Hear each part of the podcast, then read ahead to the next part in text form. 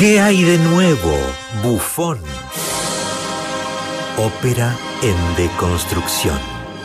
Derivas filosóficas de un género extremo por Germán Rúa. Bueno, estamos aquí en vivo en la presentación de lo que será una nueva columna de Germán Rúa, nuestro filósofo preferido aquí en Sonido Consentido. ¿Cómo va Germán?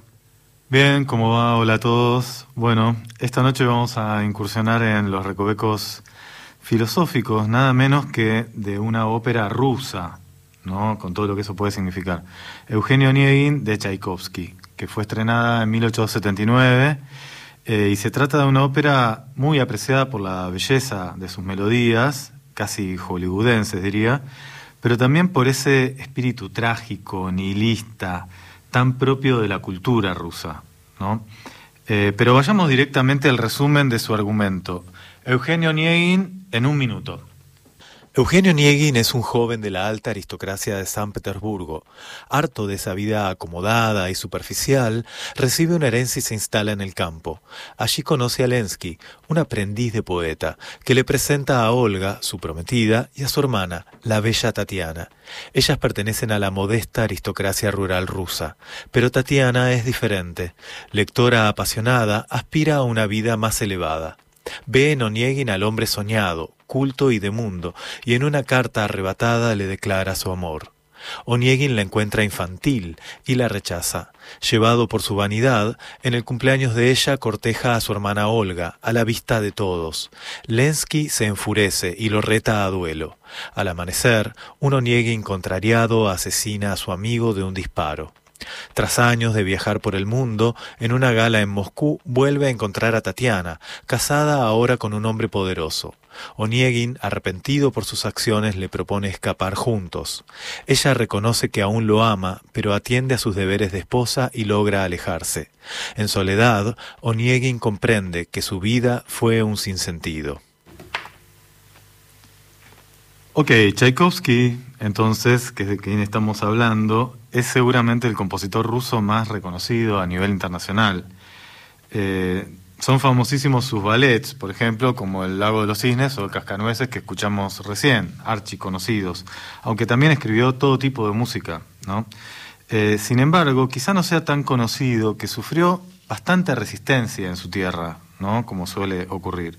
En especial de un grupo denominado el Grupo de los Cinco, ¿no? que era un grupo de compositores, los cuales algunos eran muy célebres como Mussorgsky, Borodín o Rimsky-Korsakov, que se propuso reivindicar las melodías y temáticas nacionales rusas, oponiéndose a las tendencias europeizantes de la aristocracia, ¿no? de la aristocracia rusa que tenía estas pretensiones de ser parte de, de una Europa esquiva y también se oponían a la enseñanza académica de los conservatorios. ¿no? Y en ese sentido, Tchaikovsky les resultaba una figura bastante difícil, comenzando porque él es como el primer gran músico ruso que se formó en un conservatorio, el Conservatorio de San Petersburgo. En cambio, ellos eran autodidactas y ni siquiera eran músicos plenamente profesionales, no trabajaban en el ejército o en la burocracia, uno era químico, eh, y componían óperas en su tiempo libre, los del grupo de los cinco. Mm. Tchaikovsky, en cambio, se formó como un europeo y eso le generó bastantes prejuicios para este grupo que se hizo mucho notar como una eh, vanguardia de la música rusa nacionalista, tratando de defender los intereses de la cultura rusa. Pero el tema es que Oniegin está basada en una novela nada menos que de Pushkin, como vos ya mencionaste, que es el padre de la literatura rusa. Y además en la ópera, también él se propone revalorizar la música popular rusa. ¿no? Entonces, no es tan como el grupo de los cinco lo proponía. Escuchemos unos fragmentos de la primera escena, que es un cuarteto de mujeres. La madre y la nana escuchan a las niñas Olga y Tatiana, las adolescentes, que cantan temas populares, que ellas solían cantar en su juventud es realmente una bella expresión de nostalgia por la pérdida de los sueños juveniles. Pero atiendan a estas melodías que son bien rusas.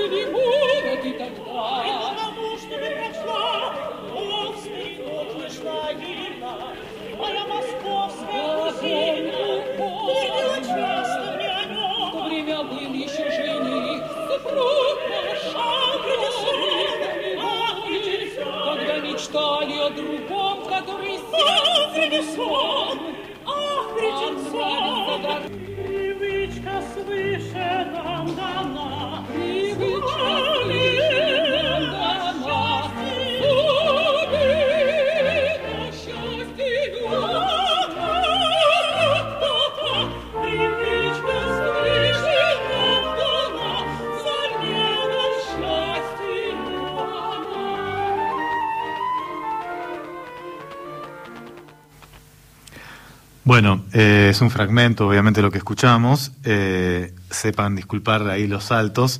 Pero bueno, lo que me interesaba era mostrar que también Tchaikovsky quería destacar y dar valor a los elementos de la cultura popular rusa. Pero a la vez, y esto también es verdad, buscaba deslumbrar. ¿no? Y en este punto, la influencia de Wagner, Liszt o Berlioz le otorgaron un estilo ayornado a los gustos de la Europa central, occidental y esto generaba recelo en los más nacionalistas. Eh, esto, sin embargo, a la vez es lo que le abrió las puertas al mercado de la música occidental internacional, ¿no? Y el éxito lo llevó incluso tan lejos como a viajar a Nueva York para inaugurar el célebre teatro Carnegie Hall. Mm. Hasta ello llegó eh, la figura de Tchaikovsky eh, como algo que nunca había ocurrido con un compositor ruso. ¿no? Escuchemos ahora para ver cómo llegó a esto, ¿no? a poder acceder a Occidente.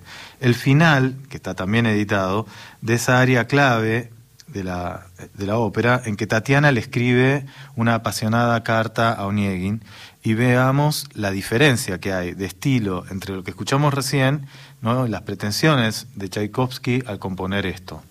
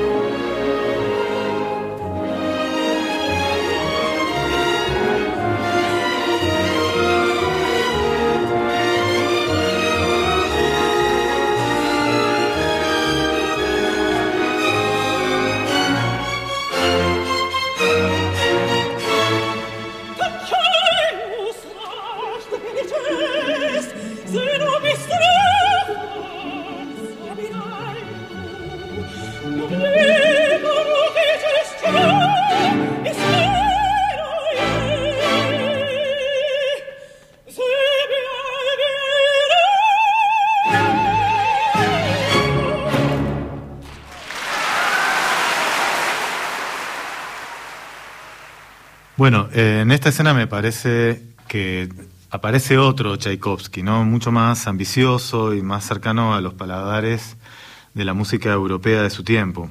Eh, y en ese punto me parece también interesante eh, este dato, ¿no? Que en 1876 eh, Tchaikovsky había asistido al estreno del Anillo del Nibelungo de Wagner en Bayreuth, un mega evento musical eh, de, ese siglo y de fines de siglo, una experiencia que creo que puede entreverse en su música.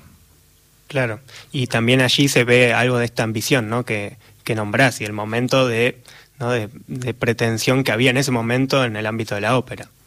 Eh, y, con respecto a lo que recién escuchábamos, con respecto al área de, Tatiana, em, primero, ¿por qué la ópera se llama Oniegin, pero está esta, este área tan importante y este personaje tan importante para la ópera que es Tatiana?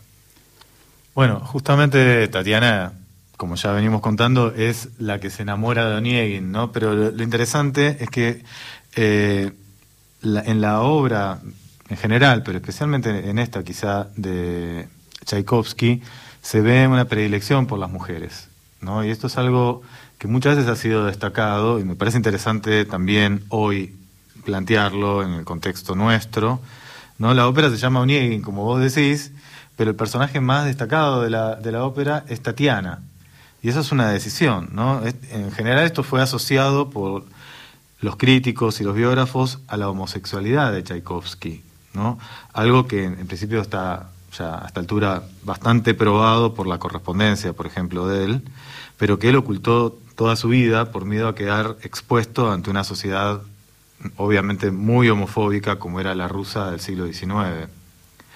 Eh, y de hecho, Tchaikovsky compuso la ópera en medio de un terrible torbellino personal que le produjo el haberse casado, ¿no? el intento fallido de casarse, ¿no? un matrimonio que duró apenas unos días, y así, unos días duró nada más, y dejaron de vivir juntos, y que fue una suerte de escándalo, ¿no? que lo llevó como a escapar y vivir encerrado, no mostrándose durante largo tiempo. ¿no? Eh, y en ese momento es donde compuso Eugenio Niegin. En eso me parece explica bastante ¿no? que el personaje eh, no posea un área de importancia como las que tiene, o sea, Oniegin es el personaje central, en, teoría, pero no tiene un área de importancia. Eh, canta solo un par de veces, pero son musicalmente situaciones muy menores, ¿no? que ni siquiera dan lugar para un aplauso del público, por ejemplo. En cambio, Tatiana tiene esta área que es vimos, escuchamos nada, pero dura como 14 minutos. Eh, también está el área de Lensky, que seguro ahora escucharemos, o el área muy importante también del príncipe Gremin, y Oniegin no tiene su área. Y esta decisión ¿no? de, darle esta importancia a Tatiana, ¿vos decís que tiene que ver con una decisión de Tchaikovsky o en la novela misma eh, el personaje tiene también esa importancia?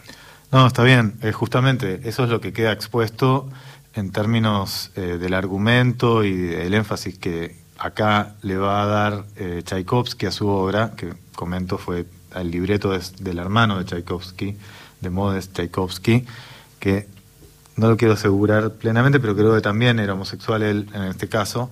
Eh, pero bueno, eran hermanos, hicieron el libreto juntos y claramente hay como una, la interpretación habitual que hay, ¿no? Es de que él se sentía mucho más afín al personaje de Tatiana y también, en todo caso, al de Lensky, ¿no? ambos por eh, la sensibilidad que manejan y cierta ingenuidad, ¿no? idealismo que hay en ellos, que los hace más queribles al público y también más cercanos al propio compositor. ¿no? Mm. Eh, en todo caso, en el caso de Pushkin era completamente diferente, ¿no? era exactamente lo contrario. Oniegin es el centro todo el tiempo está como enfocada la narrativa en, la mentalidad de Oniegin, y Oniegin es un personaje infame, es un antihéroe, es eh, el prototipo del personaje ruso por excelencia, que nace con Pushkin y que termina de consolidarse con las novelas de Dostoyevsky. ¿no?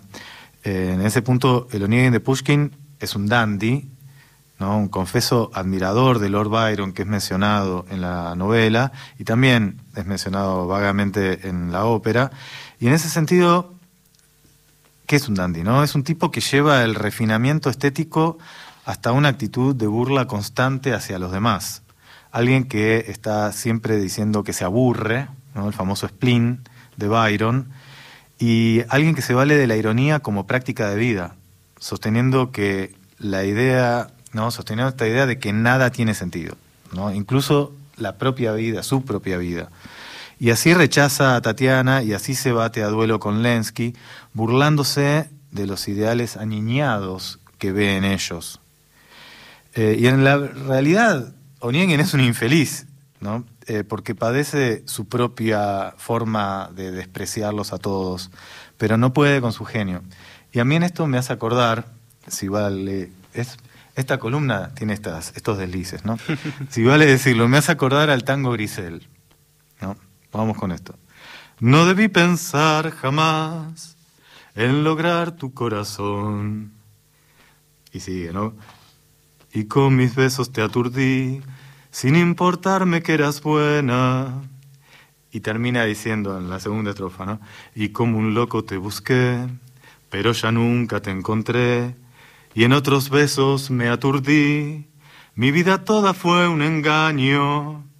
Es exactamente lo que ocurre al final de la ópera. ¿no? Es, es, esa, es un personaje que la pone a la piba, la, la vuelve loca, la deja, se va por el mundo, vuelve y quiere volver a estar con la piba y la piba ya no va. ¿Dónde estás Grisel? ¿Dónde estás Tatiana? ¿No? Bueno, esa mirada retorcida sobre la sociedad que tiene el dandy Oniegin es lo que va a resaltar tanto Nietzsche en los rusos. ¿no? El famoso Dios ha muerto de Nietzsche procede justamente de estos personajes literarios que no creen en los valores establecidos, como por ejemplo los hermanos Karamazov, ¿no? los jóvenes hermanos Karamazov. Eh, Tchaikovsky honra ese, ese legado literario, pero necesita siempre dulcificarlo. Lo dulcifica todo un poco y se pone del lado de las víctimas de estos personajes. En ese sentido es que me parece bueno terminar la columna con el área más reconocida de la ópera, que es la de Lensky, antes de morir, ¿no? antes de enfrentarse al duelo con Oniegin.